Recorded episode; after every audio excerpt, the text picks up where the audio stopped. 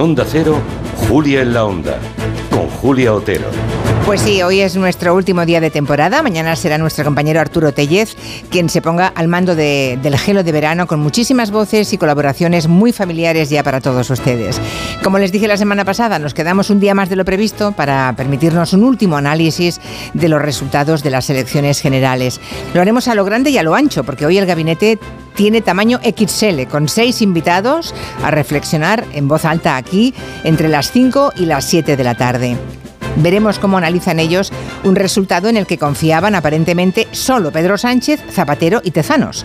Un millón más de votos y dos escaños más para los socialistas nunca se contempló como escenario. La demoscopia no solo falló, fue contraproducente para los que señaló como triunfadores.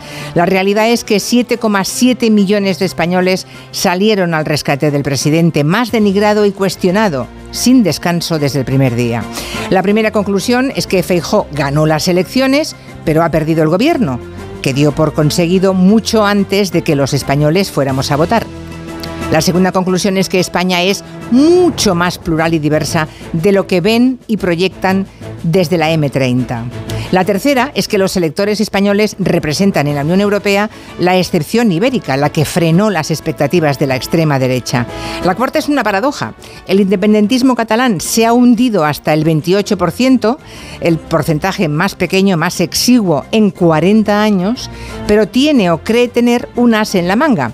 Depender de Puigdemont, seguramente la persona que más daño ha hecho a la convivencia en Cataluña, es una mala noticia, sin duda, aunque ni él tendría nada fácil contarle a los suyos que vota con PP y Vox en el Congreso.